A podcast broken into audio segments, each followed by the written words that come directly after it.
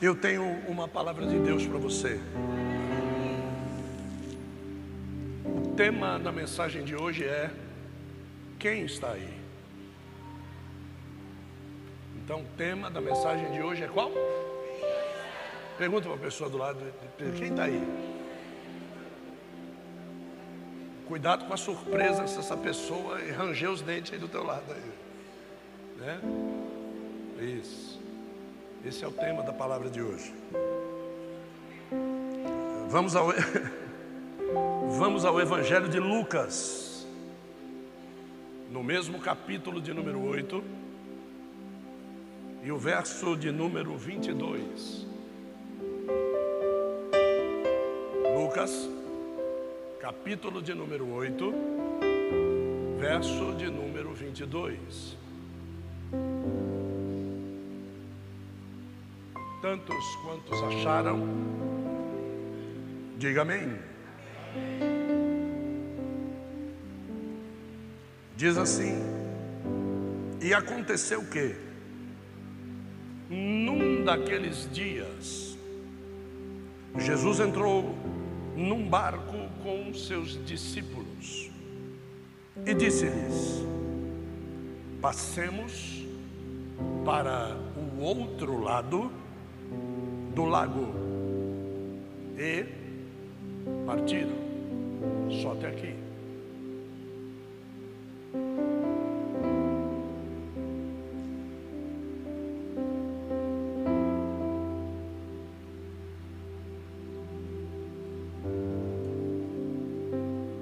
Existe um evangelista inglês chamado John Washburn.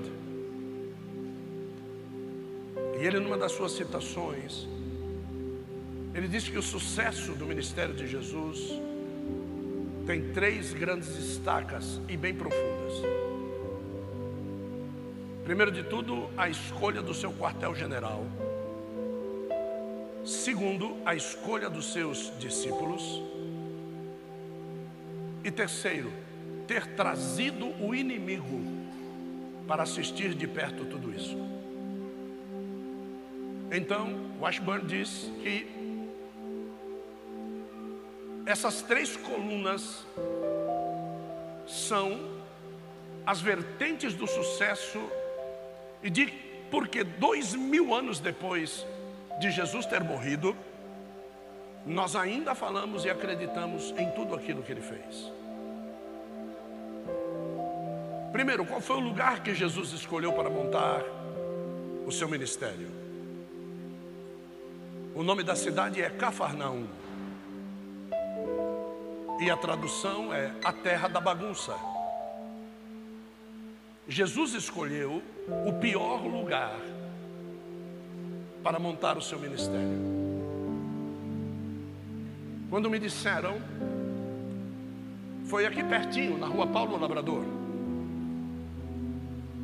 Uma noite de terça-feira, quando eu pregava aqui, logo depois do final do culto, uma senhora me chamou no canto e disse assim: Filho,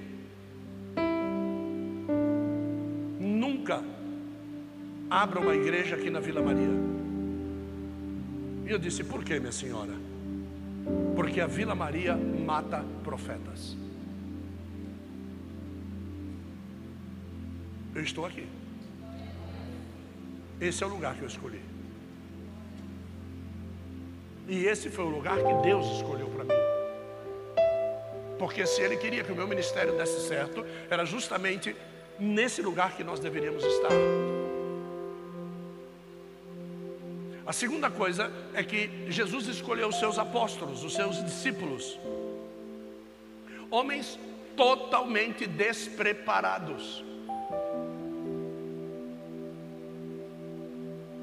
Todos já sabem que quando uma pessoa chega com grande experiência no tabernáculo de profetas, ele vai ficar sentado aqui muito tempo. Porque se tem uma coisa que nós não precisamos aqui é de gente experiente. E isso tem sido o motivo do sucesso do nosso ministério. Por quê? Porque quem tem que aprender com Jesus tem que negar tudo o que aprendeu antes e reaprender tudo do modo como Jesus ensina. E, e o último deles é ter convidado o diabo para assistir tudo sem ele poder fazer nada. Em João no capítulo de número 6, Jesus ele diz assim: Não fui eu que escolhi os doze, contudo um de vós é o meu adversário. Em outras traduções, nas suas Bíblias, está escrito: Contudo um de vós é o diabo, mas não era o diabo que estava lá, era o adversário. Porque Judas, na realidade, tornou-se um adversário de Jesus quando Jesus não quis ser aquilo que Judas queria que ele fosse. E a maioria dos adversários que nós temos hoje são pessoas que quiseram fazer desse ministério aquilo que eles queriam. E que depois de algum tempo verificaram que eles não iriam conseguir e eles se tornaram adversários do próprio Evangelho. Agora, você tem que chegar à seguinte conclusão: de que todas as vezes que existe divisão no ministério, é justamente isso que ocorre. É, existe lá um pastor muito bem consciente daquilo que Deus chamou ele para fazer. E chegam pessoas querendo mudar todo o contexto. Nós não podemos fazer isso. As igrejas nas quais eu fiz parte, eu somava, nunca dividia. Você é chamado para o Evangelho para somar. Você não é chamado para o corpo de Cristo para ser o segundo dedo indicador da mão direita. Não existe segundo dedo indicador da mão direita. O máximo que você vai poder ser é uma microveia que porventura entupiu-se durante um tempo e numa cirurgia de enxerto você vai ser colocado no lugarzinho dela. O que o senhor quer dizer com isso? Que o corpo de Cristo já está formado. Nós somos enxertados. Entende? O corpo de Cristo pode ser arrebatado hoje e vai bem, obrigado. Talvez seja uma notícia que assuste você. Ah, o senhor está me dizendo que eu não vou fazer falta?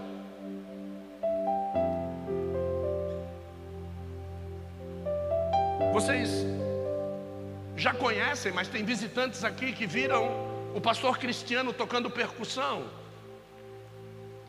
Pergunte para ele se os olhos dele faz falta, ele é cego. Mas ele toca percussão. Então veja bem que a falta de algumas coisas não vai impedir a mim e a você de adorar aquele que tem que ser adorado. A nossa imperfeição não nos impede de adorar. Por quê? Eu, eu ouvi hoje Valnice Milhões falando a respeito disso. Nós somos pecadores, sim, temos defeitos, sim, mas não fomos escolhidos para sermos perfeitos. Se nós tivéssemos sido escolhidos para sermos perfeitos, não haveria necessidade de transformação para podermos ser arrebatados. O nosso corpo terá que ser transformado. Agora, por que é então que nós somos chamados? Porque o interessante de nós é invisível. O interessante de nós é a nossa alma. E Deus nos dá o Espírito Santo, porque pessoalmente nós não conseguiremos fazer o que o Espírito Santo vai fazer com a nossa alma. Agora, uma vez transformada a nossa alma, ela começará agora a ter uma luta contendida com o nosso corpo carnal, com a nossa vida material. E essa é a vida que nós vamos viver até o dia do arrebatamento da igreja. É por isso que todos os dias eu digo: Maranata, hora vem Senhor Jesus. Porque tudo aquilo que não presta bate na minha porta todo dia. Tudo aquilo que ele não quer para mim bate na minha porta todo dia. O adversário foi chamado para fazer parte do meu ministério. Entenda, todos os dias ele tem que ver que quem manda na minha vida não sou mais eu, mas é Cristo que vive em mim. Então, não há outra forma. O diabo não é onipresente. Então eu preciso convidá-lo. Vem para cá, diabo. Senta na mesa, porque você vai ter que assistir Jesus vencer esta tentação mais uma vez na minha vida. Uh! É isso que você precisa entender. Essa luta é diária, meu querido. Não dá para comprar passe livre para passar pelas tentações. Nós deveremos enfrentar cada uma delas. Nós deveremos viver uma vida santificada, consagrada, em entregue ao Espírito Santo, porque senão nós vamos falhar. Jesus aqui, ele disse para eles: Como está aqui? Tudo bem? Tudo bem? Pô, Jesus, depois de um milagre desse, ô oh, meu, vamos ficar aqui, velho. Todo mundo aplaudiu, cara. Paralítico desceu pelo teto, Jesus mandou levantar, o cara levantou, pegou a cama e bah, vambora. Jesus disse: Não é isso. Tem algumas coisas que vocês precisam vivenciar. Olhe para a pessoa ao seu lado e diga assim: Vem comigo para dentro do barco. diga assim: Vamos viver juntos essas experiências. Agora diga assim: Tenha calma. Jesus está no barco. Então Jesus chama os discípulos, entra num barco, possivelmente o barco de Pedro. entra no barco e vamos atravessar o mar. Quando Jesus resolve atravessar o mar, Jesus está muito tranquilo. Não sei se você entende que nós deveríamos estar tranquilos, porque Jesus está no mar. Nós deveríamos estar tranquilos. Nós deveríamos exercer a fé nós deveríamos ordenar coisas no mundo espiritual e a gente ia ver que as coisas iriam acontecer. Nós deveríamos amarrar demônios, derrotá-los e enviá-los para o abismo. Nós deveríamos convidá-los para assistir à resistência espiritual que foi plantada pela armadura da fé dentro do meu coração. A gente deveria, mas a gente é pecador.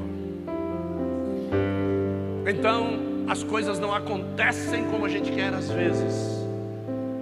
Tem mais algum terreno aqui que as coisas não acontecem de vez em quando como a gente quer? É, na minha vida é assim também. Então eles entram, eles vão atravessar próximo de 60 estádios. Quem estava no lugar onde Jesus estava, próximo à península de Tiberíades, consegue avistar o lugar onde ele ia, a terra de Gadara, do outro lado. está tudo calmo. Porque se o mar estivesse encapelado, Jesus nunca mandaria os discípulos entrarem e atravessarem. O Senhor nunca vai te colocar em enrascadas, principalmente aquelas que vão trazer perigo de vida para você. Então, não titule situações que você assumiu para viver, dizendo que foi Deus que mandou você fazer. Aquilo que Jesus mandar você fazer, Mariana, ele vai se responsabilizar por isso. Se ele disser vá, pode ir. Se ele disser não vá, não arrede o pé. Se ele disser cale a sua boca, não abra a boca. Se ele disser pode falar que eu me responsabilizo, querido, em nome de Deus, profetize, porque vai se cumprir. Ele se responsabiliza, está acabado. A única coisa que eu preciso é ter essa fiação de equilíbrio espiritual para entender que é Ele que está mandando. E não sou eu, a minha emoção, a minha vontade, o meu prazer me perdoe, quase todos os adultos, o meu tesão, sei lá o que. Então Jesus diz: Vamos, vamos, vamos, vamos lá para, para Gadara. Os olhos já começam a, a olhar um para o outro e diz: Para onde? Vocês ouviram o que eu estou dizendo? É para o outro lado. O outro lado não é São Mateus, o outro lado não é Brooklyn, o outro lado é Gadara. É para lá que nós vamos. Mas, mas é para lá que nós vamos. Mas lá está cheio de problema. Eu montei o meu ministério aonde? Vocês estão achando que Gadara tem problemas maiores do que Cafarnaum? Se Gadara tivesse problemas maiores do que Cafarnaum, Deus não mandaria eu montar o meu ministério em Cafarnaum, Deus mandaria eu montar o meu ministério em Gadara. Gadara é fichinha, vamos para lá. Fácil de resolver. Mas ele, ele, ele nunca foi para Gadara, como é que ele sabe? Fácil de resolver. Para você pode ser difícil, mas para o teu Deus nada é impossível. Jesus entra no barco, quando chega no meio do caminho, dá uma cochilada. Jesus já vem pregando cerca de, fiz uma conta meio boba, viajando no carro de volta para cá, cerca de 72 horas sem dormir. Pregando, pregando, pregando, milagre, milagre, milagre. As pessoas às vezes dizem, eu falo com ele, mas ele não responde. Eu não respondo porque eu estou ligado em outro lugar. Então Jesus está lá, ué, aquele negócio todo, não sei o quê, e dum, dormiu. Quando Jesus dorme, essa é a hora.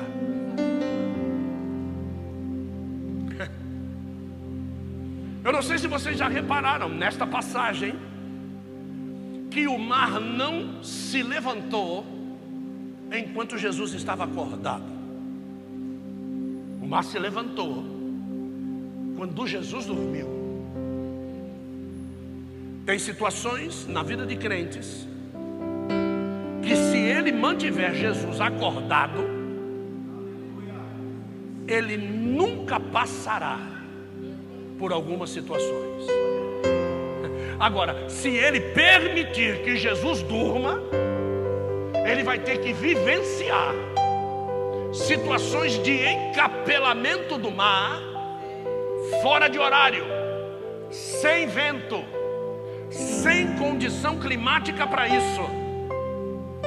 É justamente por isso que num determinado dia Jesus não estava no barco. E os discípulos, tentando conter a multidão, olham para trás e vê na praia um barco. Quantos barcos? Um barco. E Jesus diz para eles, porque tem coisas que Jesus fala com a gente para nos testar.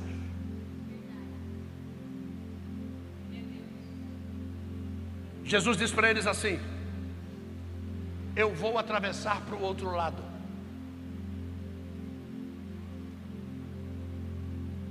E os discípulos, pode deixar, mestre, pode deixar que a gente segura a barra. E nem olharam para trás para ver Jesus indo embora. Quando eles terminaram de segurar a multidão, eles olham para a praia e o barquinho está lá. Eles entram no barco e vão atravessar. Sem Jesus. Nesse momento, o mar se encapela. E eles começam a dizer: Nós vamos morrer. Então eles vêm Jesus vindo do lugar aonde ele disse que ele ia. Só que Jesus vem andando sobre as águas. Não sei se você sabe o que é isso, andar sobre as águas. As águas o estava trazendo. Sabe o que é que está acontecendo aqui hoje? As águas estão trazendo Jesus para você. Jesus hoje vem surfando sobre as águas da palavra. Jesus ele vem trazendo revelações que talvez você não pensasse em ouvir hoje. Então Jesus chega do lado do barco, depois de ter sido chamado de fantasma, porque o nevoeiro era grande. A palavra, quando ela começa a ser pregada, é um nevoeiro muito grande. As pessoas dizem: onde é que esse cara quer chegar? Por que, que ele está pregando isso? Por que, que ele está indo para lá? Por que, que ele está vindo para cá? Ninguém entende nada. Aí Jesus chega, entra no barco e diz: Calma, sou eu. Quando ele diz calma, sou eu, a Bíblia diz que ele não precisa repreender, a Bíblia diz que o mar se acalma. Mas o interessante é que Pedro quer ter uma experiência com Jesus. Então Pedro agora Jesus está sendo trazido, presta atenção. Jesus está sendo trazido pelas águas. E Pedro diz assim: Se é tu, faça com que eu vá ter contigo sobre as águas. Se as águas estão trazendo Jesus, quem é que ter, tem força para ir contra a palavra? Você pode ir durante um tempo. Você pode ir contra a palavra que está trazendo Jesus durante um tempo. Mas vai ter uma hora que você vai começar a afundar. E Jesus não vem para salvar Pedro da água. Não, não. Jesus só vem para botar Pedro na direção. Então, às vezes as pessoas acham que andar contra a palavra vai te matar. Não vai. Porque quem está indo já está morto. Já está morto, já morreu. Já morreu. A Bíblia diz que nós não temos autorização de ficar, fique de pé, Bruno. Nós não temos autorização de ficar assim com Jesus. E era essa posição que Pedro estava. A Bíblia me manda ficar assim com Jesus.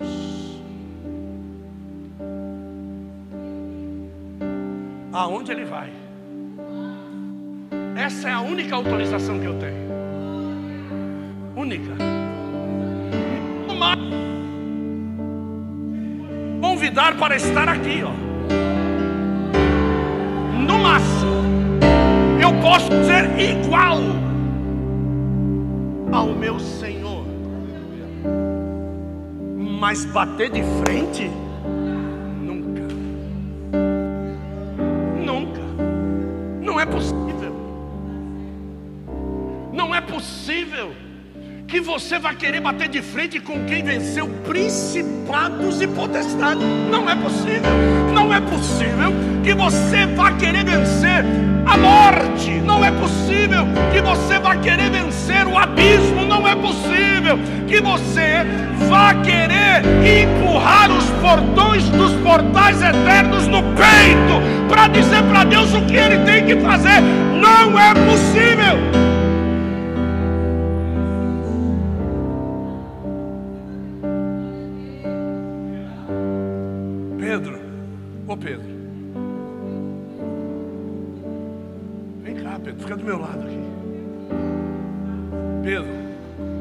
Direção é para lá. Bora. E o mar, gente. Voar, voar, voar. E o mar, ó. E tinha hora que eles viam Jesus e tem hora que não via quando você está dentro do barco sem Jesus, é assim: tem hora que você vê e tem hora que você não vê.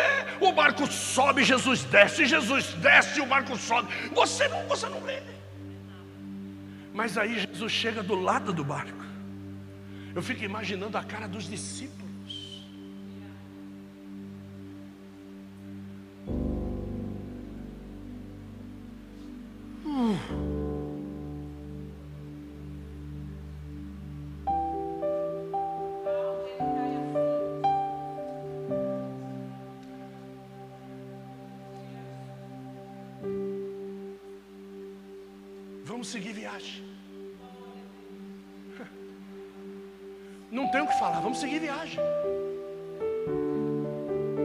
Agora com Jesus no barco está mais fácil, vamos seguir viagem.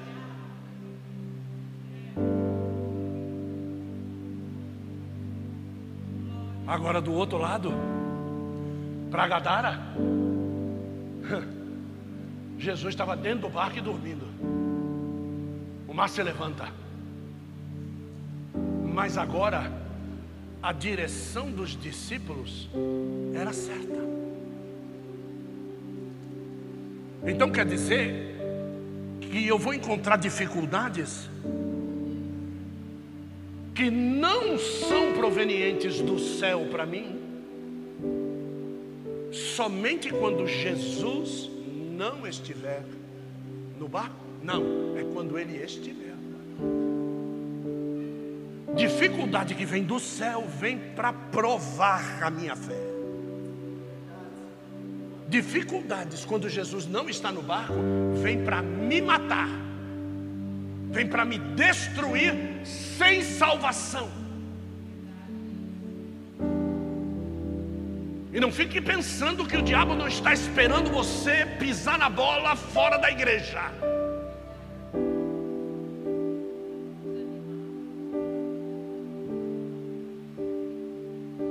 Jesus levanta dentro do barco. O que está acontecendo? O senhor não está vendo que o barco já está cheio de água? As canequinhas não conseguem tirar água daqui de dentro? Mestre, o mar se revolta, as ondas nos dão pavor. O céu se reveste de trevas, não temos um Salvador.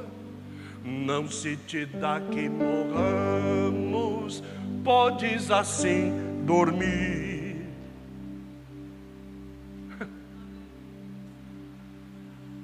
Nós vamos morrer. Só vai continuar dormindo, Deus? Ouça. Jesus levanta e pergunta para eles: Vocês não têm fé, não? Jesus olha para as ondas e diz: Aquieta-te. porque era uma potestade que estava levantando as águas.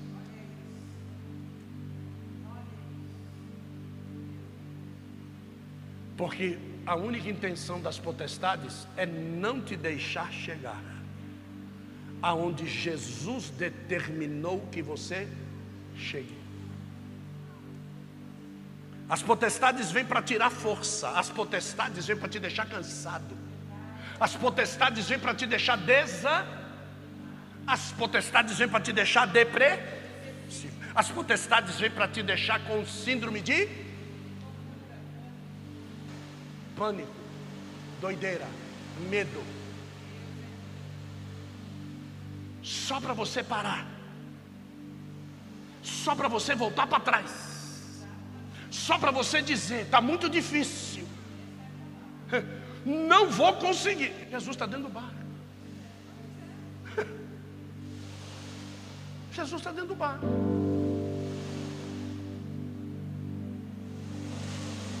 Vocês estão ouvindo as ondas? Que bom, né? Tem gente que me levanta aqui que eu preciso fazer o barulho das ondas. Me leva até lá que eu preciso fazer o barulho das ondas. Existem coisas no Evangelho que se você não fizer que nem o louco faz, você não vai conseguir viver o que o louco vive. Sabe por quê? Porque no fim de tudo, os loucos não errarão o caminho. Então eu prefiro ser do que ser sábio demais e errar a porta de entrada. E haja visto que a porta de entrada é e o caminho. E é somente esse que leva a. E a Bíblia diz que são poucos aqueles que andam por por ele. Então Jesus disse: Aquieta-te. O mar então, porque os demônios têm que sair. A água volta à sua naturalidade. Então agora os discípulos dizem: Quem é este? Eles não dizem quem está aí, eles dizem: Quem é este? Que até o mar obedece a sua voz. Erraram mais uma vez.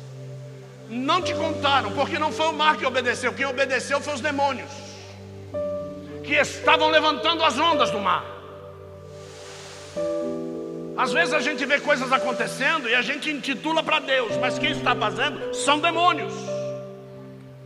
Pessoas que se apaixonam pela gente do dia para a noite, que acham a gente a melhor pessoa do mundo, sendo os piores e a gente sabe disso.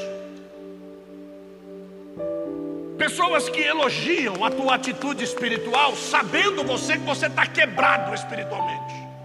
E você bate palma para isso, dizendo que os céus estão te aprovando. São demônios que estão batendo palma para aquilo que você está fazendo, porque mesmo que você esteja na igreja, você ainda assim continua escravo do inferno. Então nós não temos que bater palma para demônio. A única coisa que o demônio não espera ouvir de nós é para o abismo. E tem muita gente que ao expulsar um demônio da vida dele diz: Eu não quero você aqui, não manda para o abismo, porque dois ou três dias depois vai ter um caso novamente com ele. Vai acessar o mesmo canal de internet, vai ligar para a mesma mulher, vai visitar o mesmo bar, vai para a mesma boca comprar um pino. Então sabe que se mandar para o abismo, aquele demônio não pode retornar mais. Então eu prefiro viver na escravidão do pecado do que ser livre e sofrer as agruras na minha carne, sofrer as debilidades que a minha carne vai ter, por causa da falta da prostituição, por causa da falta da droga, por causa da falta do álcool, por causa da falta. O teu corpo foi acostumado, agora ele precisa ser desacostumado, ele precisa ser retalhado, ele precisa ser esmurrado. É você que precisa dizer. Paulo diz: Eu esmurro meu corpo todos os dias. Você acha por quê? Porque ele está com vontade. Paulo está com sede de sangue. Paulo quer cortar pescoço de crente, mas agora ele está do outro lado.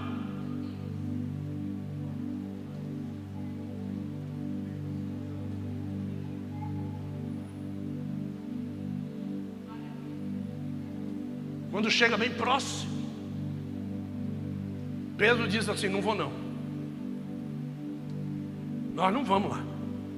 Nós sabemos o, o, o que tem nessa terra aí. O mesmo questionamento que fizeram para Jesus, dizendo assim: Tu vai para Samaria? Você está maluco? Samaritano não se dá com judeu. Jesus olha para eles e diz: É-me não é para vocês irem, é para mim ir. É-me necessário passar por Samaria. Você não precisa ir nos lugares que eu vou, querido. Você não precisa orar a quantidade de horas que eu oro, nem ler o número de Bíblias que eu leio. Você não precisa gastar dinheiro com coisas de Deus assim como eu invisto. Você não precisa estudar como eu estudo. Mas também não queira ter a importância que eu tenho no céu. Deus galardoa com importância. A Bíblia diz que o diabo passa longe daqueles que têm a presença do Espírito Santo. Jesus diz: não tem problema, e saltando na terra. Quando Jesus chega na porta do cemitério, vem um homem correndo da cidade e se joga nos pés de Jesus. O que temos nós contigo, ó Filho do Deus Altíssimo? Os discípulos perderam esta revelação, porque ficaram com medo. Jesus disse: Cala-te. E Jesus disse para ele: quem está aí? Quem é que está aí? Qual é o teu nome? Legião é meu nome. Uou. Porque somos muitos. É? Sai.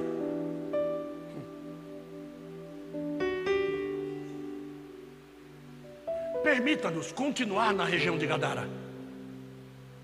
Não sei se você entende que a simples mudança de uma casa pode trazer libertação para a tua família. Olha o que, que o demônio diz para ele: permita-nos continuar na região de Gadara. Gadara nos adora, Gadara nos ama, Gadara gosta de nós. Gadara nos quer aqui. Deixe que entremos nos porcos. Porcos? Tudo a ver. Pode entrar. Substitua a palavra porcos. Vou pegar. Por Netflix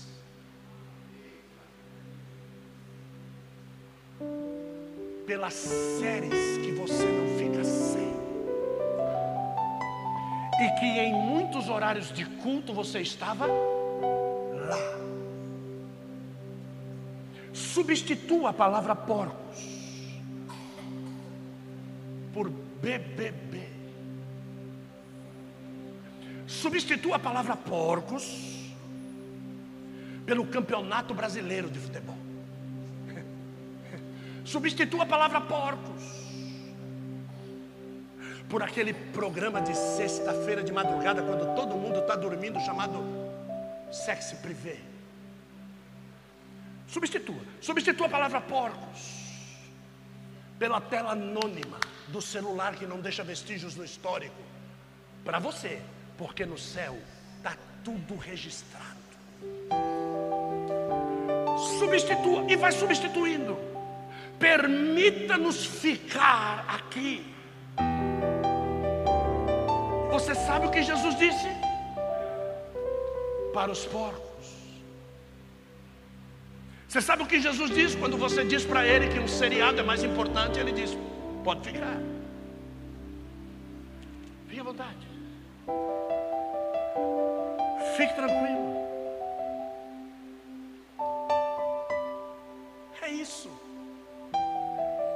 Afinal de contas, quem está aí? Afinal de contas, qual é o teu nome? Quem te controla? É, é simples. Porque na realidade eles eram dois demônios, dois endemoniados gadarenos. Um descreve um e o outro descreve dois. Um deles se prostra diante de Jesus e é liberto, porque os demônios saem dele e entram nos porcos. Este, quando os discípulos veem a movimentação, porque o que os discípulos viram foi quando a manada de porcos se precipitou no precipício. Aquele grunhido de porco morrendo afogado.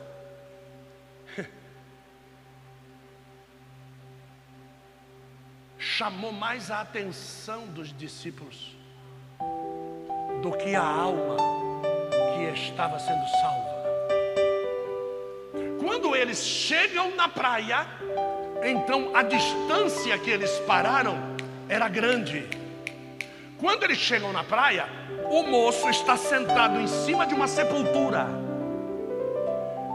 roupa limpa, barbeado, cabelo cortado, e dizendo para Jesus qual é o nosso próximo destino.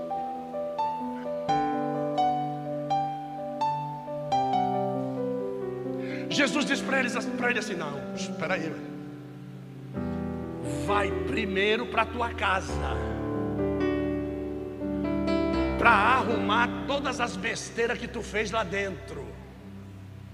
Besteiras tantas que te fez ser expulso da tua cidade e morar dentro dos sepulcros. Besteira tanta que te fez comer carne de cadáver. Besteira tanta que te fez pegar pedras e se cortar inteiro besteira tanta que você não deixa ninguém ser enterrado, segundo Flávio Josefos. Você não deixa ninguém ser enterrado nessa terra aqui durante quase um ano e oito meses. Porque quando traziam os mortos, ele comia os cadáveres.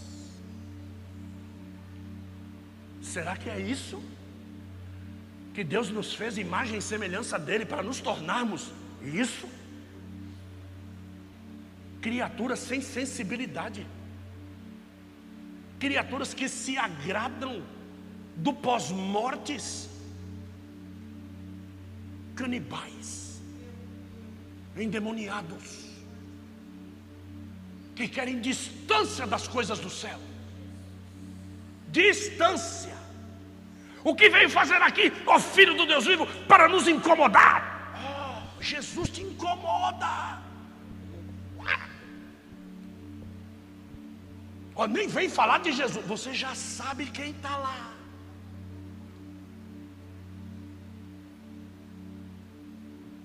Esse se rende, vem correndo um outro, Quando vê a cena, ele se assusta e volta para a cidade. Esses são os piores. Aqueles que adentram o corpo físico são facilmente identificáveis. A Bíblia diz que o espírito do discernimento não deixa nada oculto, quer seja bom, quer seja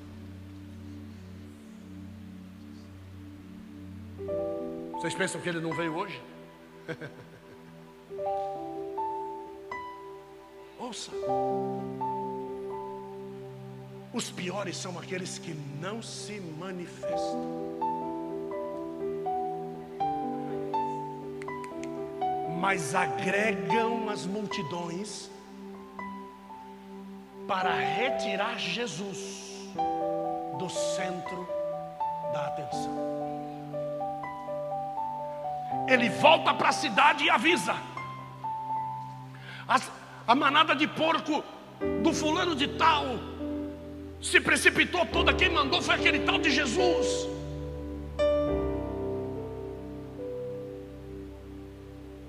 Um determinado dia, houve uma ordem do trono de Deus dizendo: Eu preciso de um espírito de mentira, para que entre na boca dos profetas e eles profetizem mentira. E de lá da região de Bazã sobe um espírito e diz: Eu me apresento. Então desça lá. A pior coisa que tem é quando se unem para retirar Jesus do centro. Sabe o que aconteceu? A cidade veio para o cemitério e ordenou que Jesus saísse daquela região.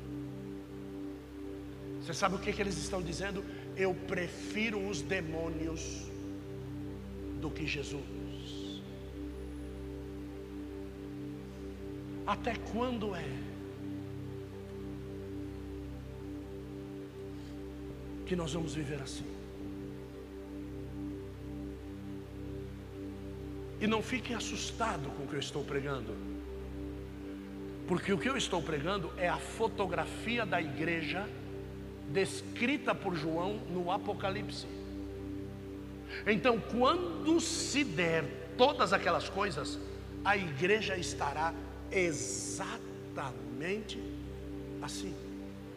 A carta de Judas diz: Apiedai-vos de alguns que estão com os seus pés no fogo, Geena, no inferno mas cuidado quando forem ajudá-los, porque a sua roupa está manchada de carne. E por intermédio do exterior do homem, vocês serão contaminados também. Toma cuidado. E ele está falando de pessoas que estão dentro.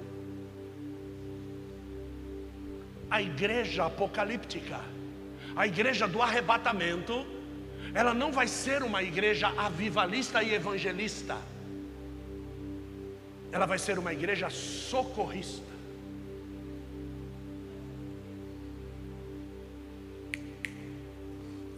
Campeonato Mundial de Natação. Phelps é um dos mergulhadores, maior recordista mundial de natação de todos os tempos. Presta atenção. Todos aqueles que estão ali são campeões. São o quê? De nada, ótimo. Nadam muito. Eles vão fazer hã? 50 metros em alguns segundos. Eu parei outro dia para assistir. Sentei na cama, voltei a imagem. Voltei de novo. Voltei de novo, falei, não é possível que ninguém vê isso. Para quê? Um salva-vida na beira da piscina. Para quê? Os caras são os caras, mano. Para que os, os, eles são campeões mundiais, cara? Para que salvar a vida ali?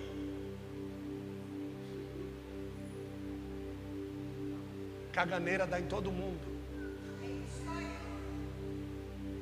E posso dizer uma coisa para você? O que tiver um mal súbito não terá socorro de quem está, porque cada um vai correr pela sua medalha. É por isso que eu preciso pregar uma mensagem como essa. Deixa eles correrem para os Bitcoin, porque agora tem igreja vendendo Bitcoin. É. Deixa correr. Eu preciso salvar vocês.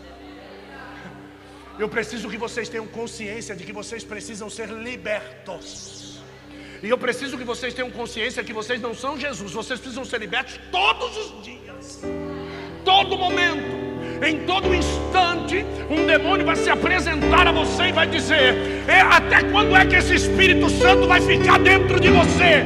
Até quando é que você vai ficar indo na igreja adorar esse Deus? Até quando é? E você vai ter que ter força por uma palavra como essa, dizendo: Arreda-te daqui, diabo! Eu não tenho conversa com você! É por isso que eu prego essa mensagem. Não importa quão cara de santo ou de bobo você tem. Você é pecador. E está acabado. A tua sentença garantida é inferno. Lute para que ela não se cumpra.